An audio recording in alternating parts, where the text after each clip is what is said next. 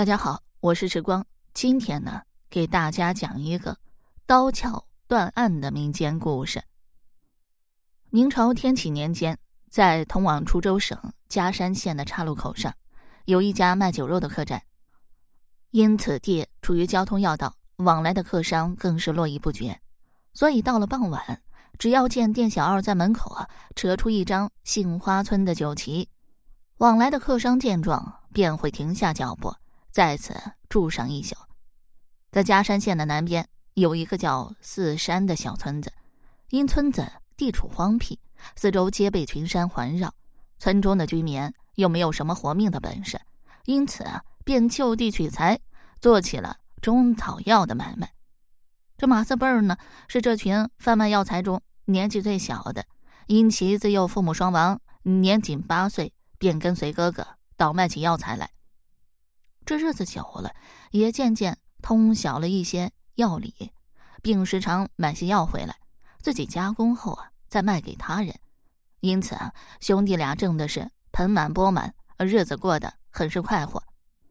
这日，马四辈儿身上带着二十两银子，准备进城去买一些川穹牛膝和丹参之类理血的草药，用来制作一些活血化瘀的药酒来用。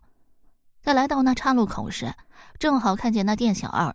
插起了那杏花村的酒旗，见状，马四辈儿转身往那客栈里走去，准备今夜在此休息一宿。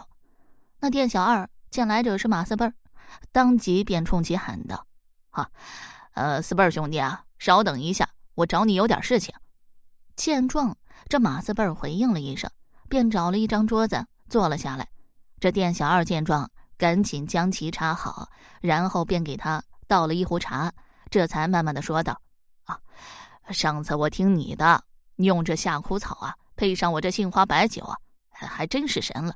哎，我母亲喝了三次，那浑身的肿块便当真消了许多。”这马四辈闻言，当即笑了笑，说道：“哈，那当然了，吃了我的药，没有不治病的。当初你还不信，硬说我是啊卖假药的。”这店小二见马四辈这样说。当即便涨红了脸，不好意思的说道：“哎呀，这年头啊，我不也是被骗怕了吗？啊，今日我给你切上两斤羊肉，温上一壶好酒啊，算是给你赔罪了。”说完便下去准备起来。这马四辈儿当即也不客气，心想啊，反正是不花钱啊，不吃白不吃。待酒肉端上来以后，他便大口的吃起肉，小口抿起酒来。这时啊。从店外走进一个汉子，约莫三十五六岁的模样，一口外地口音，进门就喊道：“小二，上酒来，再来两盘。”说着，他看了一下马四辈儿桌上的菜，又道：“就跟他桌上上一样的菜。”这店小二闻言，立马就退下去，准备起来。没一会儿，就将酒菜给备齐了，送到他的桌面上。那人喝了一会儿酒啊，便抬头看了一眼马四辈儿，见马四辈儿并未注意到他，便扯起裤子，将酒倒在手上，然后使劲的搓着膝盖。正搓的舒服时，没想到这马四辈儿已经悄悄的站在了他身后了。马四辈儿见状，对其说道：“这位兄台啊，你还是用用我这药酒，保管你啊擦上就见效。”那男子正聚精会神时，却被马四辈儿这说话声吓了一跳，随即便朝马四辈儿翻了翻白眼。只见其从衣服口袋中取出一个青瓷小瓶来，然后便直接递给了这男子。男子接过去后，打开盖子，凑到鼻子旁，使劲的闻了闻，心中还有些许不放心，怕这药用坏了自己。那店小二见状，便走过来说道：“啊。”，这位客官不必担心，他的药可灵了。如若不信，你就少用点试试看。那男子见店小二这般说，便将信将疑的将瓶中酒倒在手心里，往膝盖上一抹，顿时就感觉火辣辣的热烫起来。不一会儿，便消了红肿，又止了疼了。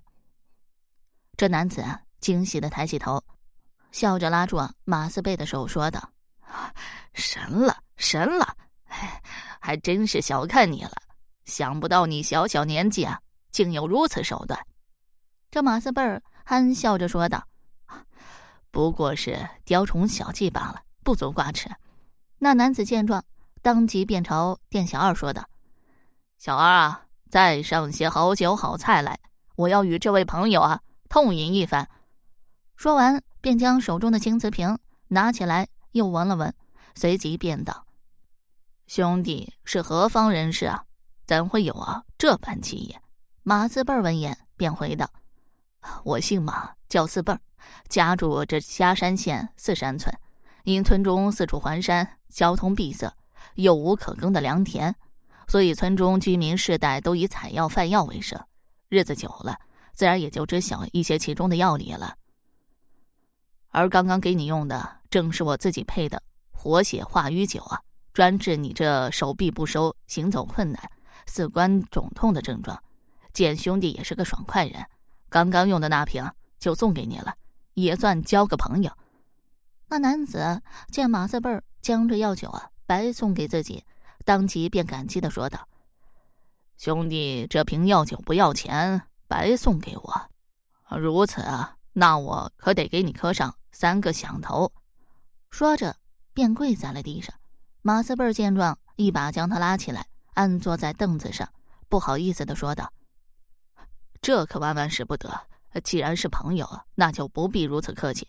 倒还不曾得知兄弟尊姓大名呢。”男子闻言，抱拳以礼道：“那好，那兄弟我也就不客气了。